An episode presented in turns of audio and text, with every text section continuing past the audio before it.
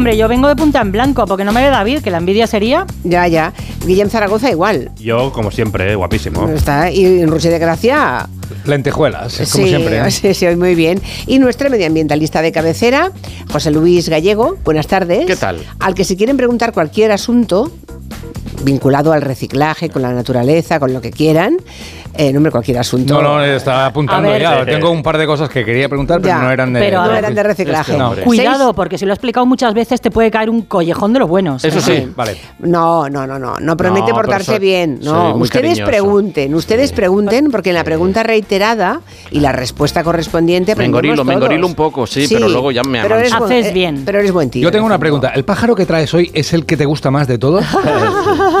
La letra con sangre un entra, un poco buitrón. 638 442 081, el teléfono que deben dirigir cualquiera de las preguntas o comentarios.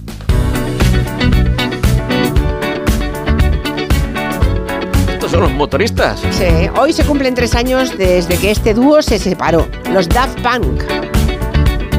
Dieron muy buena música durante 28 años. Hicieron Get Lucky y ya está. O sea, esta sí que te gusta, ¿eh? El Get Lucky sí te gusta. Esta, sí, vale.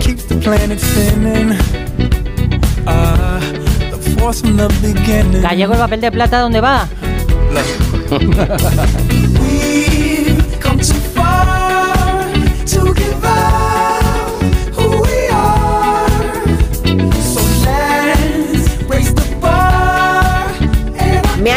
me han contado que es una canción llena pistas. Hombre, esto es. Sí, lo sigue.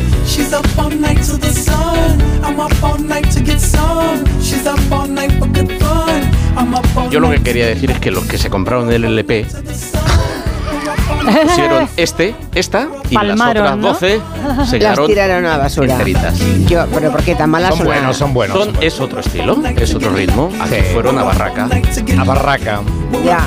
Gallego, una pregunta. eh, tu opinión sobre Daft Punk va al rechazo, ¿no? No, Oh.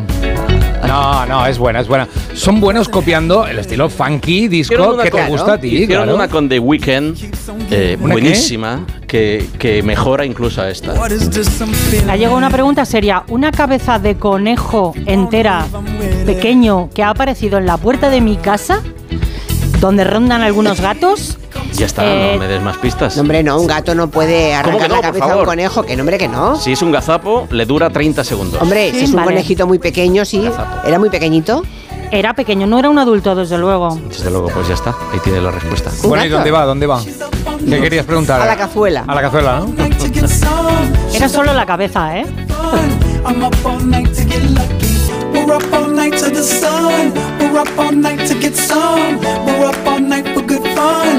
¿Sabéis que corría el rumor de que uno de ellos dos era Bansky?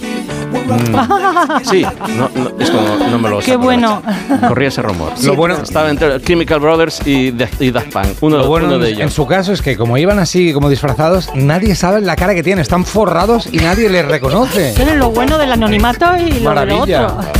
Hay un oyente que te pregunta si sabes algo de lo que intenta el gobierno de Castilla-La Mancha, promoviendo a escondidas una norma para permitir la caza en caminos públicos y vías pecuarias. Bueno, eso. ¿Se sabe puede- esto? Puede promover el gobierno de la Junta de Castilla-La Mancha lo que bien quiera, pero la caza en caminos es imposible. Vale, está vale. contemplada en la ley. No se puede. En caminos está rigurosamente prohibido. Vale, Sí, vale. sí. Bueno, empezamos con un tema muy serio, ya lo an- anunciaba hace un momento eh, Elena Gijón en el boletín. La audiencia de Barcelona, ya saben, ha condenado a Dani Alves, al futbolista, cuatro años y medio de cárcel por un delito de agresión sexual, cuatro años y medio. El tribunal, por tanto, eh, considera que el deportista violó claramente a una joven en la discoteca Sutton en diciembre de 2022 y le impone una pena que se beneficia de la primera versión antes de retocarla y corregirla de la ley del sí es sí, si no le hubieran caído más, dos años más al menos. Sí, casi dos años más seguro con la revisión de la ley del CSI. Recordamos que la Fiscalía pedía nueve años, la acusación particular pedía 12 años y al final han sido cuatro años y medio. El tribunal también impone a Alves una indemnización de 150.000 euros a la víctima por el daño moral padecido y las lesiones. Antes de la sentencia y en muestra de buena voluntad, Dani Alves ya hizo llegar este dinero a la víctima para que fuera, suyo, saliera él culpable o inocente. ¿eh? Y la sala valora esta reparación y la añade a la rebaja de su pena, pero solo la contempla como un atenuante simple. ¿Por qué simple? Nos lo cuenta Clara Martínez Nugué, presidenta de la sección de Derecho Penal del Colegio de la Abogacía de Barcelona. La sala lo que ha considerado es que si bien ha consignado la cantidad que en su momento se pudo haber establecido como fianza, eh, la capacidad económica que dicen que tiene sería mucho mayor y por tanto consideran que no ha hecho un esfuerzo reparador extraordinario. Además también valoran otra serie de cuestiones como el hecho de que pues en este tipo de delitos pues sea muy difícil reparar el daño realmente, o sea, qué cantidad eh, se puede poner para decir que, se repara el daño. Es, muy complicado, es un daño moral. Entonces, en este caso han considerado que el atenuante debía ser un atenuante simple porque no han considerado que el esfuerzo haya sido tan importante. Es decir, que podría haber aportado más en este Hombre, caso. desde ¿eh? luego. Claramente, también hay mucha gente preguntándose si el hecho de que Dani Alves haya presentado tantas versiones diferentes de los hechos no está penalizado. Se lo hemos preguntado también a Clara Martínez Nuguer. No tiene una penalización porque en España no, no tienen la obligación, digamos, de, de decir verdad bajo eh, la amenaza ¿no? de, de un falso testimonio, como sería en Estados Unidos. Con esto no estoy diciendo que lo que ha dicho el señor Alves no fuera eh, la verdad o que haya mentido, ni mucho menos. Pienso que las declaraciones del señor Alves han sido complementarias, también han tenido una explicación al por qué en un primer momento pudo dar una versión eh, u otra, claramente pues con la finalidad de, de pero también con la finalidad pues no de que no saliera la luz que podía haber sido infiel, etcétera, etcétera. Pero no, no tiene ninguna consecuencia. Porque nadie está obligado a declarar en contra suya Ya. en este país. Por Ya. el lado de la víctima, la sentencia da total credibilidad a la versión de Eso la ha quedado claro. de la víctima que ha mantenido su versión siempre la misma desde el principio. Los magistrados dan por probado que Alves tiró al suelo, que golpeó a la víctima en un pequeño baño, que la joven solicitó al futbolista que la dejara marchar, pero Alves no se lo permitió. El deportista, dice también la sala, dejó a la víctima sin posibilidad de salida, destacan los magistrados. Sentencia también avala el trauma que sufrió la víctima por la violación, el estrés postraumático de intensidad elevada y en cambio desdeña este último intento de Alves para aligerar la pena alegando que iba borracho. Para la ministra de Igualdad, Ana Redondo, esta sentencia demuestra que lo que ha funcionado, sobre todo en este caso, son los protocolos. que han funcionado los protocolos, tanto el protocolo de la propia sala de fiestas como los protocolos eh, en, las distintas instituciones, el protocolo del ayuntamiento y los protocolos estatales. Es imprescindible la implicación de la sociedad para denunciar en cuanto se produce e intentar prevenir que estas violencias sexuales hacia las mujeres se sigan mm, produciendo. Por lo tanto, creo que los protocolos eh, funcionan y que tenemos que ser eh, muy rigurosos en su aplicación e insistir en mejorarlos y ampliarlos. Eh, como decías antes, Julia, esta sentencia está enmarcada en el primer redactado de la ley del sí es sí y en este sentido la secretaria general de Podemos, Yone Belarra, ha querido salir a defender su necesidad social. Básicamente nosotras pensamos que hace simplemente hace solo unos años este caso hubiera caído en la total impunidad. Todo el mundo sabe que un agresor sexual rico y famoso se habría ido completamente de rositas y pensamos que todo lo que ha pasado con este caso es un triunfo del feminismo y de las políticas feministas como la ley solo sí es sí. Quizá lo más interesante de esta sentencia y de todas las páginas son algunas partes que pueden sentar jurisprudencia, como esta en la que se especifica que el sexo debe ser consentido en todas las partes. Claro. ¿eh? Dice, el Parece mentira que esto eh, deba sentar jurisprudencia. O sea, hasta ahora no había, Exacto. no había esa jurisprudencia, es el colmo. Exacto, dice, debe señalarse que ni que la denunciante haya bailado de manera insinuante, ni que haya acercado sus nalgas al acusado o que incluso haya podido abrazarse al acusado puede hacernos suponer que prestaba su consentimiento a todo lo que posteriormente pudiera ocurrir. El consentimiento no solamente puede ser revocado en cualquier momento, sino que también es preciso que se preste el consentimiento para cada una de las variedades sexuales dentro de un encuentro sexual. Pues eso, no son muchos cuatro años, ¿eh? Cuatro años y medio. No. Lo que pasa que mm, con lo que lleva, pues... eh, No, salen, salen nada ya, ¿eh? Sí, porque será- ya lleva una cuarta, una cuarta parte de la condena. En un mes aproximadamente puede ya empezar a coger permisos.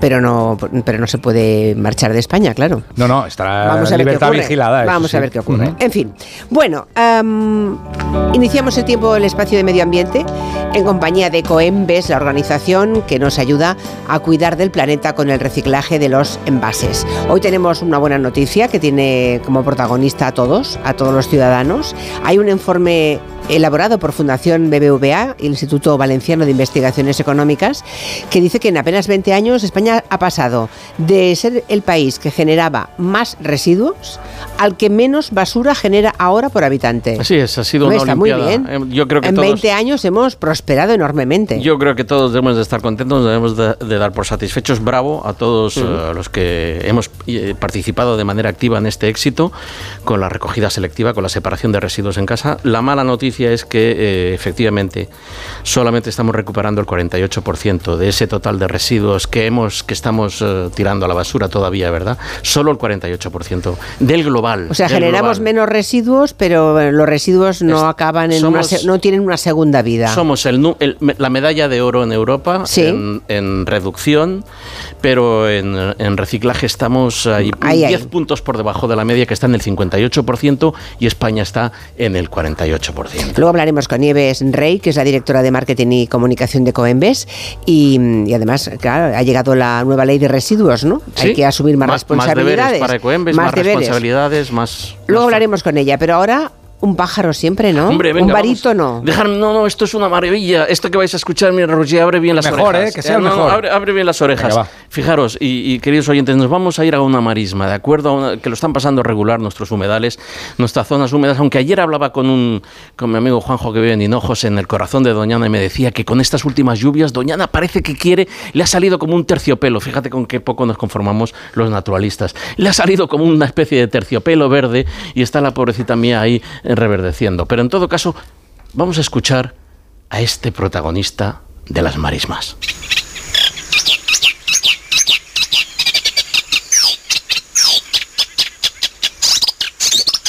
Uy, ¿Es, es solo uno? Es solo uno, es solo uno, se vuelve loco, literalmente. Está tan contento, está tan contento porque ha llegado el calorcito, la primavera que se nos avanza y él está ahí en lo alto de un junco, cu- curvado, a- me- mecido por el viento y cantándole a todas las hembras, aquí estoy yo. A ver si alguna Yo pica. soy- no, no, pica- van a picar seguro, porque el acrocephalus se llama, este hombre se llama acrocephalus extirpacius. No te rías, Julia, por Fíjate, Dios. me ha salido...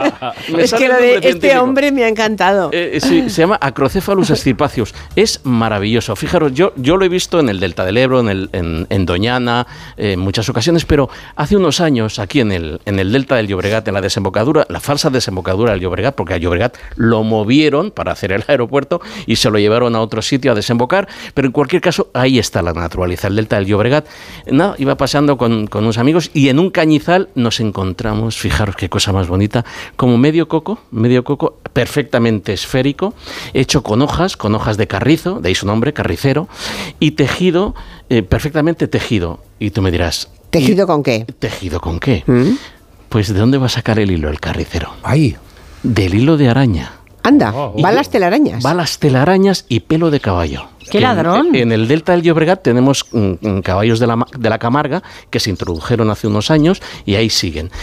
Y yo pensaba, la hembra y el macho del carricero volando, para empezar, cortar un trocito de tela de araña. Clic, clac, con el piquito. Y luego llevársela, Sacar el hilo, e irse volando con él hacia donde tiene el nido y empezar ahí, echar la tarde cosiendo pli, plan, plan, las hojitas. Ahora bien, ¿cómo le arrancas un pelo al caballo? claro. No, no, en el suelo, en el suelo, de las Ah. que mudan, de los que muda el caballo. Ah, Sí, de los sí. que muda el caballo, Y ahí, porque ese- ese es pelo vaya, vaya cobarde, No, cobarde no, el carretero. Y ahí está la garcilla. Y ahí está la garcilla boyera, la Bubulcus ibis, ¿Qué dices? que también se sube encima de, las, de los caballos y le saca los pelos para comerse ahí lo- los parásitos. O sea Anda. Todo está pensado. Y el pobre carricero buscando entre, entre la hierba pelitos de caballo, telas de araña para para irse y tejer, echar la tarde ahí tejiendo el nido. Pero es un tejido, además, también confeccionado. Pero es que no te lo pueden imaginar. Es irrompible. No te lo pueden imaginar cómo era aquel nido. Lo dejamos allí, evidentemente, siempre que veáis un nido, aunque sean muy bonitos, dejarlo donde está. Eso de cuando entro en casa de algún amigo y me encuentro en una librería un nido de verdecillo, un nido de jilguero,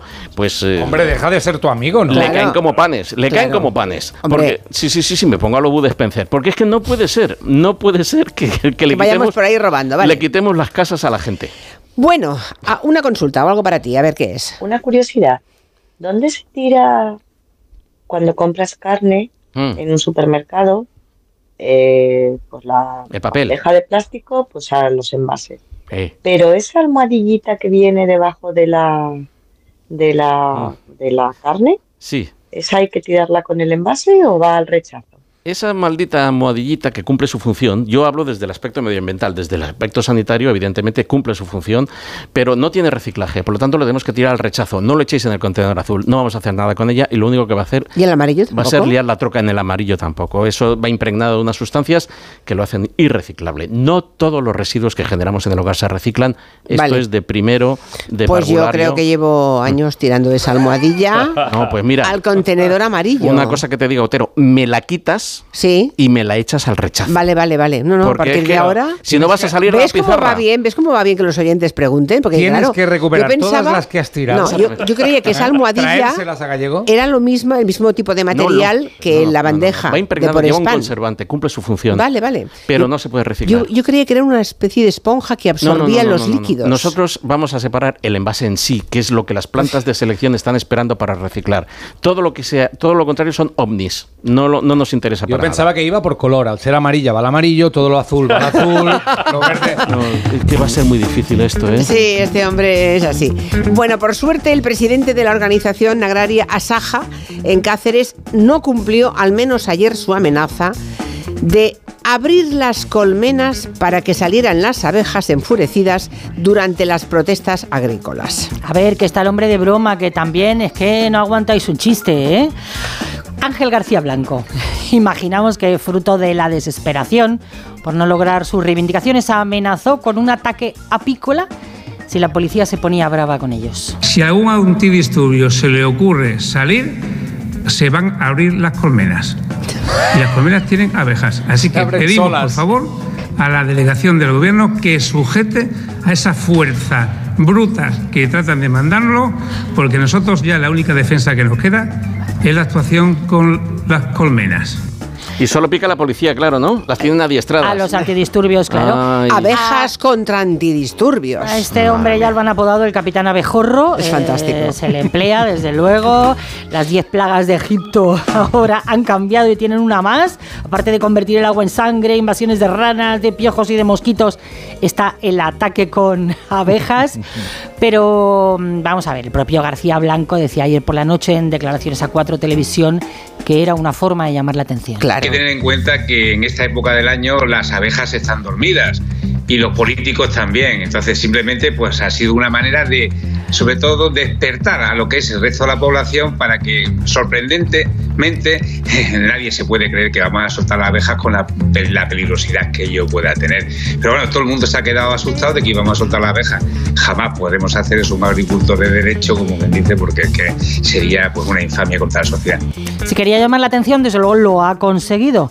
Pero como aquí cuando hablamos de abejas siempre tenemos un abogado defensor eh, que, que saca la cara por ellas, pues hemos llamado a Gerardo Pérez, que es maestro apicultor, director del Aula Museo de Abejas del Valle en Ávila, para saber si son tan fieras como las pinta Saja. Dice que son muy poco agresivas. Las abejas atacan solamente cuando se sienten amenazadas, pasa cerca de su colmena, las tocas, las molestas, hace ruido, o está cerca de la colmena, o a ella misma, si la molestas a ella personalmente, si no, nada, en absoluto. Hay que tener en cuenta que para una abeja eh, picar es un gasto de energía que, que va en contra de ella misma, ¿no? Entonces, además las abejas mueren cuando pican a los humanos. Únicamente la única especie que ataca sin sentirse amenazada es la especie humana. Eso es, así que mejor mm, langostas y saltamontes que abejas. Que no van a tener mucho efecto con los. Pero es eso, sabe que está condenada a la muerte. El momento que te pica está condenada a la muerte esa abeja. O sea que por Claro. su propio mm, instinto de supervivencia no te va a picar si tú no la vas a molestar. yo, yo, yo entiendo a la gente que siente pánico por las abejas y que cuando están haciendo una comida, una cena en casa, evidentemente, y nos visita una abeja, se pone histérica y se levanta y empieza a dar con la servilleta. Es que hay gente con golpes. alergia que lo pasa realmente mal, ¿eh? Estoy de acuerdo, pero es que la mejor manera es ignorarla, os lo digo sinceramente, ignorarla, porque lo único que hacemos es eh, complicar la situación. Ella viene e intenta otear a ver qué hay de comer, si ve que no hay nada, coge y se va. Y no nos va a causar No, ninguna no, pero es que suele haber de comer. Ya, claro, evidentemente. No, el es un problema es que hay de comer. Entonces hay que poner algo dulce eh, en una mesa supletoria cerca Sí, sí. para que se vaya hacia. Yo Con lo los hago. niños, la mesa de los La niños. mesa de los niños, yo pongo la mesa de las abejas. No, no, no, muy bien. Claro. Que les piquen a ellos. Es una buena idea. Sí, es una buena idea, claro. En Onda Cero, Julia en la Onda, con Julia Otero.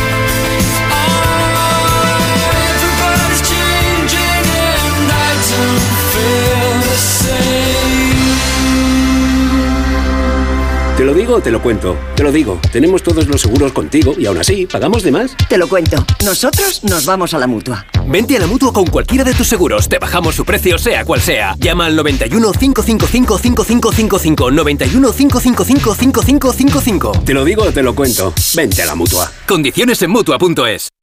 Es hora de que esta empresa funcione como lo que es, una empresa familiar. Yo no me he partido el lomo por esta empresa para que ahora venga mi hermano a vivir del cuento. Pero es tu hermano Jesús. Ha habido un derrumbe en la fábrica. Pues tu padre está herido. Si algo le pasa a padre, sería lo que siempre has querido ser, ¿no? Sueños de libertad. Gran estreno. El domingo a las 10 de la noche en Antena 3. La tele abierta. 29. Tus nuevas gafas graduadas de Sol Optical. Estrena gafas por solo 29 euros. Infórmate en soloptical.com. ¿Qué tal, vecino? Oye, al final te has puesto la alarma que te recomendé. Sí, la de Securitas Direct. La verdad, es que es fácil que puedan colarse al jardín saltando la valla. Y mira, no estábamos tranquilos. Lo sé. Yo tuve esa misma sensación cuando me vine a vivir aquí. Protege tu hogar frente a robos y ocupaciones con la alarma de Securitas Direct. Llama ahora al 900-272-272. Recuerda, 900-272-272. ¿Te imaginas que el mayor de los directores de cine rueda el vídeo del aniversario de tu hijo? Pues ahora Acciona Energía, la mayor compañía energética del mundo que solo opera en energías renovables, te instala los paneles solares en tu casa y pone toda su energía a tu servicio a un gran precio. Aprovecha y hazte autoconsumidor. Entra en Hogares Acciona Energía e infórmate.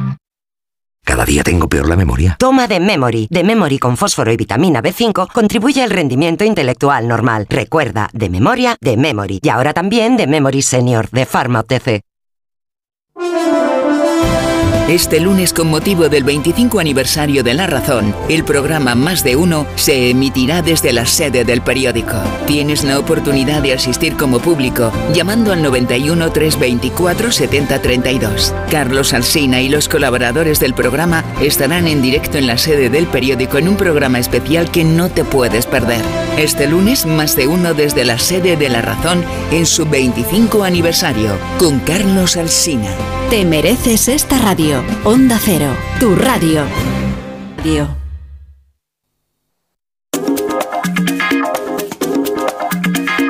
En Onda Cero, Julia en la Onda, con Julia Otero. Aquí seguimos en la mesa de redacción, ha salido el tema de las abejas y hay un oyente que nos escribe, Isabel, que dice que es incapaz de quedarse quieta si ve una abeja, avispa o cualquier himenóptero entiendo. que es alérgica en un grado muy grave, hasta el extremo de que no sabe si aún poniéndome la adrenalina llegaría al hospital. Claro, es que en un caso Normal, así se entiende. Sí, sí, sí. eh, es pavor, lo entiendo Lo perfectamente. de, de entrada, lo he Sí, dicho. y en este caso, cuando menciona la adrenalina, quiere decir que la lleva siempre encima, claro. en los casos severos de alergia hay que llevar siempre esos que son Que te salva la vida bolígrafos de adrenalina. Bueno, te permite llegar al hospital, ¿no? Eso es. En las últimas horas hemos conocido dos casos de explotación laboral extrema en el campo andaluz. El primero es el más grave, ocurrido en Sevilla, donde la policía ha desarticulado una red que explotaba hasta la extenuación a 21 trabajadores del campo. No les dejaban ni ir a orinar, ni comer, ni beber. Es tremendo, es la esclavitud del siglo XXI. Brutal. La Policía Nacional ha detenido a 15 personas en Sevilla acusadas de tejer esta red de trata de seres humanos. Los trabajadores eran originarios de Rumanía y Moldavia, contactaban con ellos a través de las redes sociales y les prometían un trabajo con buenas condiciones en España. Les pagaban el viaje, con lo que contraían una deuda con los explotadores y a partir de ahí empezaba su calvario. Les obligaban a trabajar hasta 12 horas al día, soportando altas temperaturas y sin poder comer ni beber durante toda su jornada laboral. Fernando González es jefe del grupo segundo de la unidad central de redes de inmigración. Estas víctimas serán captadas normalmente a través de redes sociales en su país de origen a través de una falsa promesa de empleo que luego evidentemente no, no se realizaba en España. Lo que hacían era retenerles la documentación, trasladarlos a casas ocupadas donde les hacían dormir en el suelo, hacinados más de 15 personas en una habitación, los llevaban al campo para explotarlos, estas personas no tenían descanso, no podían comer, largas jornadas de trabajo, con calor, con frío, daba igual. Incluso hay casos que las víctimas tenían que ir a los contenedores donde les tenían alojados para poder buscar comida para comer, dado que la organización no les mantenía ni les daba de comer. Bueno, la crueldad de estos explotadores llegó a tal extremo que una de las trabajadoras, menor de edad, embarazada de gemelos, perdió a uno de los bebés que esperaba y el otro permanece en la UCI. Los agentes también cuentan que antes de eso hubo hasta intentos de suicidio. Durante la investigación incluso se detectó que una víctima se llegó a tirar por la ventana, sufriendo graves lesiones, por lo que la organización decidió quitar de en medio a esta víctima y trasladarla fuera de España para que no fuera localizado por los investigadores. También durante la investigación se descubrió que una chica que era menor estaba embarazada de gemelos y fue explotada por la organización. Fruto de esta explotación perdió uno de los dos niños y el otro sigue ingresado en el hospital. Bueno, y tú hablabas de dos casos, Julia. Sí. El segundo de los casos de explotación laboral ha ocurrido en Granada. De hecho, hoy ha arrancado el juicio contra un empresario de Albuñol que explotaba a sus 10 trabajadores en la recogida de tomate cherry. Este empresario se aprovechaba de la situación irregular de sus trabajadores, en la, mayor- mm, la mayoría de ellos eran marroquíes, sin recursos, para tenerlos viviendo entre plásticos y, ojo, pagándoles de 200 a 300 euros de forma arbitraria cada dos o tres meses. 200 euros cada dos o tres meses. Sí, y además teniéndolos entre plásticos, entre basura. Eh, realmente es indignante. Bueno, yo creo que ahí, eh, claro, eh, deben estar en lugares en los que no están, no están a la vista de- del resto Claro. de ciudadanos, ¿no? Pero cualquiera que tenga noticia o crea, ten- o crea haber visto o, o crea saber algo de una explotación tan indigna como esta, yo creo que tiene que ir a la policía a denunciar. Claro, ¿no? pero si no hay denuncia, igual no hay caso, ¿no? Ya, Eh, claro, claro, Si claro. tiene denuncia, por miedo o por lo que sea. Claro, es, que además no se tiene constancia de que estas personas estén residiendo en España porque Claro. no tienen papeles. Claro, no tienen, nada. nada. Es terrible, es terrible. Ah, en fin. mm, bueno, iba a decir una cosa, pero me voy a callar. Eh, vamos a hablar de medio ambiente, porque, como decíamos antes, tenemos la buena noticia de que en 20 años hemos mejorado muchísimo, generamos muy pocos residuos, muchos menos residuos de los que generábamos antes, tanto que somos el, tenemos la medalla, estamos en el podium de Europa, pero en cambio recuperamos solamente el 48% de esos residuos que, generamos, ¿no? Y eso nos hace estar 10 puntos por debajo de la media. Así que vamos a hablar de- del reto que supone eh, la economía circular, vamos a hablarlo con Nieves Rey, es la directora de Marketing y Comunicación de Coembes, eh, una organización que con la llegada de la nueva ley de residuos pues tiene que asumir más responsabilidades. Nieves Rey, ¿cómo estás? Buenas tardes. Muy buenas tardes, Julia. ¿Cómo va todo? ¿Cómo estáis? Bueno, ahora tenéis Pues más, aún más responsabilidades, ¿no? Bueno, sí, la verdad es que estamos en un momento donde, después de 25 años, donde hemos hecho posible el reciclaje de envases y sobre todo hemos cambiado un poco la- la- el hábito ¿no? y la conciencia medioambiental de dos generaciones. Ahora nos toca dar un pasito más hacia adelante en línea con lo que hablábamos antes. ¿no? Ahora hay que hablar de reducción, hay que hablar de reutilización, hay que hablar de no a la basuraleza. Bueno, hay un montón de cosas que hay que seguir afrontando porque, desde luego, tanto la estrategia de la Unión Europea y también la estrategia puramente ambiental, ¿no? Las necesidades ambientales nos llevan a, a un mayor esfuerzo, ¿no? Ya no, con la R de reciclaje ya no es suficiente. Eh, Nieves, eh, ¿qué valoración hacéis de estos datos que, que sacaba ayer eh, eh, la Fundación BBVA sobre que nos sitúa, nos da eso, una de cal y otra de arena, premiando el esfuerzo de los ciudadanos y diciendo que efectivamente queda mucho por hacer en el ámbito del, del reciclaje? ¿Cuáles son los retos y cuáles son los objetivos que tenéis de ahora en adelante en Ecoembes? Bueno, yo creo que lo que comentabais, ¿no? En el informe del BBVA que estamos hablando de la fundación, lo que sobre todo destaca es esa buenísima noticia, ¿no? De que hemos reducido mucho la generación y yo creo que eso es lo más importante, ¿no? Hay menos materiales que tratar y menos residuos que tratar y eso es lo mejor para el planeta sin ninguna duda. Respecto a las tasas de reciclaje, eh, al final es un 48%, como estabais hablando, pero es de todo. Es decir, hay que pensar que en una gran ciudad generamos eh, un montón de residuos orgánicos, un montón de residuos de celulosa, de pañales, de un montón de cosas y los envases han sido el ejemplo ¿no? de, de, cómo en los tres contenedores de colores han conseguido que España tenga una buena situación, pero desde luego eh, orgánica pesa el 50% de la basura, el textil, por ejemplo, es otro gran ¿no? otro gran foco también de residuos a partir de ahora y, con lo que hay que empezar a, a trabajar. ¿no? Así que yo creo que, que, el gran reto es, José Luis, no quedarse con la R última, hay que trabajar en prevención, en reutilización y sobre todo esos flujos de residuos que, que todavía están por debajo, desde luego tenemos que igualarnos y, y conseguir que se ese porcentaje suba. ¿no? Porque el, eh, igual estamos, Nieves, en ese momento en que el sistema actual de recogida selectiva, ¿no?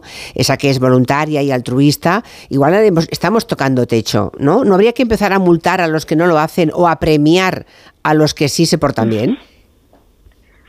Pues yo creo que desde luego hay un punto de, de que la recogida obligatoria, perdón, el reciclaje y la separación voluntaria tendrá un techo, igual que las normas de tráfico se respetan y hasta que no llegó el carne por puntos, pues no se respetaron más. Y yo creo que en el reciclaje, pues seguramente haya que vincularlo a, sobre todo a pagos por tasas de basura, es decir, a más reciclaje, menos tasa de basuras. Eh, por ejemplo, no te digo yo que multas que no acaben llegando, o incentivos, ¿no? Esas tres partes yo creo que son modelos que nos vamos a encontrar de aquí a 2030 si no, no vamos a llegar. Y, yo creo que pasa mucho por, por, también aplicar la tecnología. Yo creo que la digitalización que tenemos en las ciudades es altísima y tenemos contenedores que tienen sensores, tenemos tarjetas ciudadanas que los abren y los cierran, tenemos eh, camiones ¿no? que también optimizan frecuencias de ruta. O sea, yo creo que la tecnología también nos va a ayudar a que se vaya modernizando ¿no? el sistema de reciclaje. Llevamos 25 años, hemos llegado de, de, de, un punto de, de que no había nada hoy, que ya tenemos sistemas muy diferentes y yo creo que el proceso pasa por digitalizarlos y mejorarlos en las ciudades para mejorar la vida de las personas y también, por supuesto, que el ciudadano y todos nosotros seamos también parte, ¿no? Y que al mismo hay que tocar alguna palanca, como tú decías, de, de hacia arriba o hacia abajo, ¿no? Sí, hombre, lo de premiar es, más bonito, ¿no? Sí, lo de premiar es más, ¿no? encaja mejor. Suena mejor. Estaría mejor, sí. Lo último, José Luis. Sí, eh, yo siempre me comparo con los belgas. Los belgas son los campeones del reciclaje y, y si es verdad que tienen unas multas terribles si no hacen bien las cosas y ahí están arriba. ¿no? Y están con contenedores también, creo, tengo entendido, ¿verdad? No habrá más colores, ¿no? De contenedores, ¿ya eh, o no? O sí. saber, igual, igual nos falta un contenedor, ¿no? Ya sabes que en los, en los, países escandinavos el vidrio, por ejemplo, se recoge por colores. Ya. Es decir, las botellas topacio, que son las botellas de cerveza, van a un contenedor marrón, las botellas claras, que son las botellas del agua con, gas, van a un contenedor eh, específico y el resto, las verdes, van a otro. Es decir, que puestos a poner contenedores esto no sería un final. La, cosa sería, ¿dónde aparcamos entonces? Claro, claro. No, yo, mi pregunta era de broma, pero ya veo que hay posibilidades de más contenedores. Ya, Que has hablando, ah, ya que has hablado de Basuraleza Nieves, para acabar, esta semana se han presentado los resultados de un proyecto hermosísimo en el que, bueno, muchos de nuestros oyentes son participantes, voluntarios del proyecto Libera. Eh, explícanos cuáles han sido los números del proyecto Libera del año pasado, porque creo que estáis muy contentos de los resultados, tanto SEO Life como Ecoembes, ¿verdad?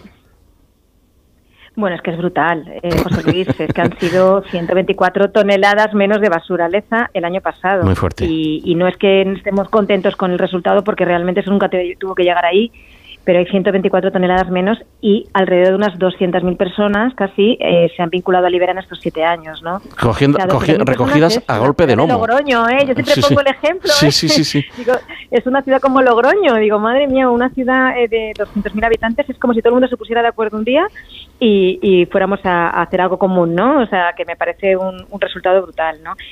Y en esos 124 toneladas, pues hay colillas, hay toallitas, hay plásticos y sigue habiendo, bueno, pues eh, residuos que nunca debieron llegar, que tienen un impacto, por supuesto, para la naturaleza y más allá de la parte estética. es desmoralizador lo de las colillas. Pues Nieves, Nieves Rey, muchísimas gracias por atendernos y nada, lo iremos contando, ¿verdad? Aquí estamos. Eh, Ecoembe son amigos de este programa desde el inicio de nuestra vida en esta casa en Onda Cero y a vuestro lado seguiremos. Gracias Nieves, un abrazo. Gracias Julia, un abrazo a todos. Un abrazo, un abrazo. Si tenéis algún vecino que ponga la música muy alta, si la música es reggaetón, hmm. dice Rouget que hay una solución. Sí, la solución se llama reggaetón Be Gone Es, ¿Qué? Es en inglés. Reggaetón Big Gun, que significa en inglés Bad Bunny, cállate, pavo. Vamos a celebrarlo en perro negro. Dile a ese cabrón que tú no quieres arreglo. Dile a tu A ver, el sistema anti-reggaetón, reggaetón bigón, o sea, reggaetón vete de aquí, lo ha inventado un señor argentino. ¿Qué le pasa a él? Que tiene un vecino que es muy pesado, que a las 9 de la mañana ya está poniendo reggaetón. ¿Pero eso qué es? Bueno, Qué es, una tortura. Una es tortura. Prefiero ¿eh? un taladro, tío. Prefiero un taladro, un martillo, perdona. una Black Decker. Perdona, para que un argentino se queje, es que realmente el vecino era muy Claro. pesado, ¿eh? Por ejemplo, claro, es, es con música, ¿no? Así presentaba este chico su caso en redes. Resulta que tengo un vecino que suele escuchar esa música tan festiva y sincopada llamada reggaetón, con un parlante enorme Bluetooth pegado a mi pared. Me consta que la gente normal tocaría el timbre y solicitaría amablemente bajar el volumen o variar gustos musicales, pero como mis habilidades sociales son inferiores a mis otras habilidades, se me ocurrió la idea de fabricar una máquina con inteligencia artificial capaz de reconocer cuando suena el reggaetón en el parlante de mi vecino y atacarlo vía Bluetooth. Vale, o Hombre. estáis escuchando o estáis haciendo el amor, porque cuando habla un argentino es como... Es curioso. así como una tontería. Bueno, ¿no? es Ah, curioso, qué bien sí. que hablan. ¿Y quién lo consiguió? Vale, eh, monta un sistema que parece sencillo, pero no lo es, para que su aparato, un aparato de tecnología suya inventado por él, detecte el reggaetón del vecino de al lado. A ver, Para cómo- detectar reggaetón como estilo musical, descargué primero temas representativos, los convertí a mono, bajé la resolución a 16K, Sí. lo subí a la plataforma de Machine Learning Edge Impulse, hice un split de 4 segundos, ¿Qué? ¿Qué ha dicho? Ahora. Bueno, da igual. Ah, no, es que ahora se está como dos minutos. strike, Vale, vale, vale, strike, pero da igual, vamos al meollo. Vale, ¿funciona? Eh, claro. O sea, desde su casa tiene un aparato que no solo detecta el reggaetón, porque le ha puesto algunos ejemplos, sino que se mete en el Bluetooth del vecino. ¿Y lo para? No, se lo altera hasta el punto de que no le deja oír bien la canción. Ostras. Hace la prueba en el vídeo y así funciona. Dale, dale, don, dale. Pa' que se muevan las yales. Aquí está detectando la máquina Sí. y ahora actuará.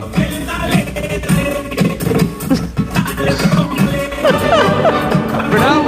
Funciona. Fantástico. Un hacker entonces, reggaetón, claro, qué bueno. entonces Un eh, el otro tiene que apagar, tiene que apagar su Claro, aparato, dicen, claro. ¿Qué pasa con esta mierda? Esto no va. Y Ya, ya, empieza a ya. picar así y no, es el vecino que le está alterando la canción. Ah. Vale, vale. A ver, siempre hay la solución que pone mi madre que es girar un bafle para el vecino. Eso es. Y ponerle los tres sudamericanos. Ah, sí, eso. Por ejemplo, ¿eh? Pero eso es tecnología casera. Reggaetón picón. Me lo dijo Pérez, me lo dijo Pérez. Qué linda es Mallorca, qué linda es Mallorca, me lo dijo Pérez. Pues a mí no me espantaría esta canción. ¿eh? No, no, no, no, Tampoco- pero- Tampoco es tan molesta. Pero porque no te gusta el reggaetón. Ya, ya, ya. ya. Si te gustara, a lo mejor esto te daba alergia. Esa mala costumbre de reservar en un restaurante, no aparecer por allí, ni siquiera tener Mm. la gentileza de avisar, también se está extendiendo a otros sectores. Por ejemplo, las peluquerías. Y por eso están también ya organizándose para evitar pues el enorme roto, el agujerazo que les provoca eso, que les guarden hora y luego no aparezcan por allí los clientes. Las que llaman reservas fantasma, ¿no? Absolutamente desconsiderado por parte de los clientes que no piensan en las consecuencias que tiene para el profesional al que dejas colgado. O a lo mejor lo piensan y no les importa, que sería todavía peor. Asunción Catoira es la presidenta de la Asociación de Estilistas Coruñeses y nos cuenta que aunque no lo hace todo el mundo, sí lo hace el suficiente número de gente como para descalabrar los negocios. que hay mucha gente que coge las citas y luego pues por comodidad suya o porque realmente no le interesa esa cita o porque coge cita en el salón X y en el salón Y pues luego no asiste a esa cita. Alucino con esa costumbre. Tú coges en tres y luego, pues no sé, ya pensaré cuál me viene mejor. Y claro, nos dice Asunción y tiene toda la razón, que cortarse, peinarse, teñirse, el trabajo de una peluquería o de un centro de estética lleva mucho rato, así que el perjuicio es enorme. Los trabajos tanto en salón de peluquería como en barbería como en salón de estética son de 45 minutos hacia arriba. Entonces es una agenda que tú tienes bloqueada y que no metes a otra persona durante una hora, dos, tres, con el consiguiente perjuicio económico que eso conlleva. Claro, si alguien dice, mira, resérvame para teñirme, cortarme y Claro, es que eso ya es- secarme. bueno, dice, claro, bueno, pues claro. dos horas y pico que una persona se va a quedar mano sobre mano sin poder, sin poder trabajar. ¿Qué ¿no? hacer entonces? Bueno, pues hay centros que han optado por cobrar la mitad del servicio por adelantado, como Mira. algunos restaurantes, y si no te presentas y no avisas con una antelación razonable, sea, puedes avisar, pero menos que 24 horas, ¿no? Pues te quedas sin ese dinero. Otros aceptan reservas mediante una aplicación y se les das plantón. Eh, la primera vez dicen, venga, te lo voy a pasar, pero si vuelves a fallar, entonces ya te voy a, te voy a cobrar. Otra fórmula es pedir una señal, aunque sea simbólica, pero que ya te obliga a pensártelo bien antes de no presentarte en la peluquería solo porque, no, yo qué sé, no me apetece. ¿Alguna peluquería la escucha que quiera contarnos sus experiencias al respecto? Yo creo que eso tiene mucho que ver también con la falta de, con la falta de capacidad que tienen ahora mm, las nuevas generaciones y esto, claro, afectará también a personas eh, más mayores, ¿no? Pero los jóvenes quedan por WhatsApp a última hora. A veces están yendo, no saben hacia dónde y están quedando. Tú preguntas a un joven, ¿dónde habéis quedado? Me voy a cenar, ¿dónde habéis quedado? No lo No, no, sé. ya- ya pero no- si son las nueve de la noche, es que aún no lo hemos decidido, ya. Pero ¿dónde te vas entonces si sales sí, de casa? sí, no voy siete, yendo. ocho, claro. En mi casa dice, se dice se va viendo, se va viendo. Se va viendo. Entonces, yo creo que el se va viendo ha impregnado todos los usos y comportamientos sociales y por tanto lo de quedar con una peluquería o quedar en algún sitio, comprometerse a una hora, un día, cada vez es más complicado, porque es. esto antes no ocurría, ¿no? Te- no sé, bueno. nos- Ocurría menos, desde Oh, luego sí. ocurría menos. bueno, que nos lo cuenten los que tengan peluquerías o restaurantes, que nos cuenten si esa mala costumbre va increciendo o no. Pregunta para ti, Gallego. Pregunta para Gallego.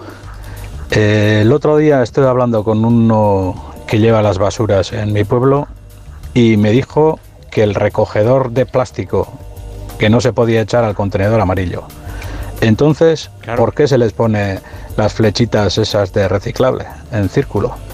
Si no se puede reciclar, eh, ¿por qué? ¿Nos engañan con el, con el logo ese de reciclable? Vamos a ver, el recogedor de plástico entiendo que es lo de barrer, ¿no? Es- estamos hablando de... Una pala. Una pala de recogida. Eso no es un envase, ¿no? Claro. Entonces, eh, por supuesto que, que el responsable de basuras de tu pueblo te está diciendo que no va al contenedor amarillo, porque al contenedor amarillo solamente van envases ligeros, es decir, eh, latas, eh, eh, bricks y, y frascos de, O de sea, para que quede claro de una vez, el plástico, si no es envase, El material no, gen- no significa que que se Claro. pueda gener- eh, Vale. porque el, el- el plástico con el que está hecho el- la pala es de poliuretano y no entra, no entra en el rechazo. sistema de reciclaje. No, no va a rechazo, no. No, No, va al punto limpio. a punto limpio. Sí, sí, no, He va dicho- he dicho punto limpio. Si está- si está- ¿Qué si he dicho rechace? Será tonto. Así es, así es. O sea que esa, esa es, la, esa es la respuesta. Vale. Si no es un envase, efectivamente que no Hay va. lío con esto, ¿eh? No, no hay ningún lío. Todas No, no, las no, no. mangueras, las sillas rotas, Sí que toda lío, la, que hay la- lío. la- la Nancy que se le rompe un brazo, eso, Sí. eso no va al contenedor amarillo. Pues llevamos años así, ¿eh? Al amarillo, no, al No, amarillo. solo va- envases. Sí. Vale, tranquilo, hombre. No, no, no. Es, No, que- es que Es sí. el hijo tonto mejor pagado del planeta, lo mío. No, es importante esto Sí. porque mm, yo más de una vez veo en, el- en los contenedores amarillos, por ejemplo, perchas, perchas de plástico. Es verdad que a veces estás tú detrás del contenedor amarillo, agazapado. Mira, aquí, aquí, en, aquí en Cataluña había una serie que se llamaba El Capitán Siam, que, es- que empezó así, con un tipo que salía y sacaba la Ah, cabeza ¿ves? y le devolvía los residuos. No lo descarto, Roger. De todos modos, quédense con esa idea, creo que es muy esclarecedora. Lo que es envase de plástico va al amarillo. Lo que es de plástico, pero no es envase, No como una pala de recoger, Sí. o, el, o el mango de un, Eso sí, eso sí, va, una manguera. eso sí va al amarillo. Eso no va al ah, amarillo. no, eso no. Todo eso no va. Este chaval- Eso es mejor recogerlo todo. No era así cuando le hiciste la entrevista, ¿verdad? No, y luego se lleva al punto limpio, porque allí sí que habrá un punto para ese tipo de plásticos. Pero déjame decir una cosa. Ha- Hay confusión hasta el punto que aquí en la Generalitat de Cataluña hace unos años hicieron una canción que se eh, llamaba Envas on vas, sí. envase dónde vas, Sí, porque sí. la gente tira los envases ahí y tira todo el resto también ahí. Exactamente. Y no estoy yo solo en esto. Ya, ya. Por lo tanto, Gallego, por favor. Lo que no sea envase no va al amarillo. Punto. Ojo que la Casa Blanca tiene un pequeño problema, se llama Commander. Es el perro de Joe Biden. Resulta que el pobre animal ha mordido, bueno, pobre animal, es un peludo, es un pedazo animal, ¿eh? También. Ha mordido a los agentes del servicio secreto del presidente 24 veces. Este es Biden. A ver, las primeras 23 veces tiene cierta gracia, eh, pero la número 24 ya es la gota que colma el vaso. Eh, nos lo adelantó hace algunas semanas Eulalia Rosa, pero hoy cuenta la BBC que el pasado mes de octubre, Commander, este pastor alemán de dos años, poco ladrador y sí muy mordedor, ya fue expulsado de la Casa Blanca y llevado a Delaware con unos amigos de los Biden. Pero es que ahora ha salido los informes de los servicios secretos y no tienen desperdicio, os lo juro. Cuentan que era un auténtico quebradero de cabeza mantener la seguridad del presidente con ese perro atacando a todos los guardaespaldas en cada momento. Mira en los ríe, informes, Gallego. sí. ¿Dónde va eh, un trozo de guardaespaldas? Ah, Va- claro. va al orgánico, ¿no? En los informes se detallan mordeduras en las muñecas, en los antebrazos, el codo, la cintura, el muslo, los hombros de los agentes. En uno de esos ataques se manchó de sangre la moqueta de la sala donde poco después Biden tenía que dar una rueda de prensa. Y claro, tuvieron que retrasarla 20 minutos para limpiar esa escena que parecía de una película de Tarantino. El caso es que cuando Joe Biden llegó a la Casa Blanca en 2021 ya tenía otro perro, se llamaba Major y también fue expulsado por morder al servicio secreto. Dios mío. Pero Algo ve ese perro, algo, claro. algo tiene ese servicio secreto. Lo- los pobres agentes Para del presidente, los pobres agentes tienen más mordeduras en el cuerpo que la sociedad de la nieve. ¡Ay, lo que ha dicho! Madre mía, ay, lo que Oye, dicho, eh, si muerde, es culpa de los padres. Es culpa Sí, de sí, los no, claro, en serio. es que le han educado mal, claro. Pues ya está. Bueno, hay- antes de que acabemos esta primera hora, antes de que se vaya José Luis Gallego, hubo unos, unas horas difíciles. Se Mm. llegó a un acuerdo, recordemos, para Doñana entre la ministra y vicepresidenta Rivera y el presidente andaluz, Déjame Moreno Bonilla. es Hubo un rato en que algo se publicó en el BOE que contravenía lo que habían decidido. Y es esperanzador, así como de vez en cuando aquí sacamos eh, a la luz eh, los enfrentamientos, a veces, pues eso, cainitas entre miembros del mismo partido, incluso, ¿verdad? Aquí déjame que te cuente lo que pasó, ver, eh, ¿qué entre pasó? el lunes, entre la, entre la tarde del lunes y, lo- y esta mañana, ¿verdad? El boletín, oficial de la Junta de Andalucía eh, publicó una noticia, un, decreto ley que se aprobaba de simplificación administrativa, que lo que venía a decir era que alteraba la ley forestal de Andalucía, por lo cual permitía que aquellos asentamientos eh, eh, de agricultores en suelos que no estaban calificados se aprobase una especie de moratoria. Bien, eso se lo encontró, se lo desayunó la ministra Teresa Rivera, la ministra de Transición Ecológica, se lo desayunó eh, el lunes, ¿verdad? Para sor- eso, muy Para sorprendida. su sorpresa, porque Sí. hacía tres meses, recordar, en noviembre del año pasado, se firmó el gran acuerdo por Doñana. Con cual maravillosas fotografías de Moreno Bonilla y Teresa Rivera así. paseando por Doñana. Así es, y se escenificó y ya Mm. la solución con un chorro de millones para Doñana para intentar recuperar el aguazal más importante del sur de Europa. Bien, lo que ha ocurrido es que eh, eh, la ministra paralizó. Eh, dijo que paralizaba ese acuerdo, suspendió todas las reuniones que tenía hasta que alguien no le explicase desde la Junta de Andalucía qué caramba, por, dec- por ser suaves, eh, había pasado para que se publicase esa, esa- ese decreto ley, ¿verdad? Que contravenía los Así acuerdos. Los, las ONGs y, y desde el propio ministerio pues animaron a los que estamos en los medios de comunicación a publicar noticias. Nosotros en el Confidencial lo llevamos en portada diciendo esto es una locura, esto no tiene ni, ni pies ni cabeza. Bueno, pues tengo que decir que el presidente Juanma Moreno Bonilla eh, ha, dado un, ha dado un marcha atrás. Yo le aplaudo, me parece un gesto de nobleza decir que se equivocó, que se han equivocado, ha retirado esa parte de la ley que suponía de facto una autorización eh, para que los agricultores ilegales que están en la corona forestal de Doñana siguiesen allí, es decir, eso ha sido retirado del decreto ley. La ministra así lo ha reconocido y ha dicho que bueno, que las aguas han vuelto a su cauce y que por supuesto aquí no ha pasado nada. Borrón y cuenta nueva. El, el presidente andaluz dijo que lo último que quería era molestar eh, al buen ambiente que se había generado y que él está por eh, la labor de seguir trabajando juntos para salvar Doñana. Bienvenido sea. Vale, vale. Y que todo sea así. Muy bien, pues despedimos con este buen rollo que nos caracteriza a los amigos de Ecoembes. Estás en casa y te llega el paquete que tanto estabas esperando. Después reciclas la caja de cartón en el contenedor azul para que se convierta en el libro que alguien lee mientras recoge el paquete que tanto estaba esperando. En la economía circular, recicla siempre el papel y el cartón en el contenedor azul para que el mundo no deje de girar. Ecoembes. Reduce, reutiliza, recicla.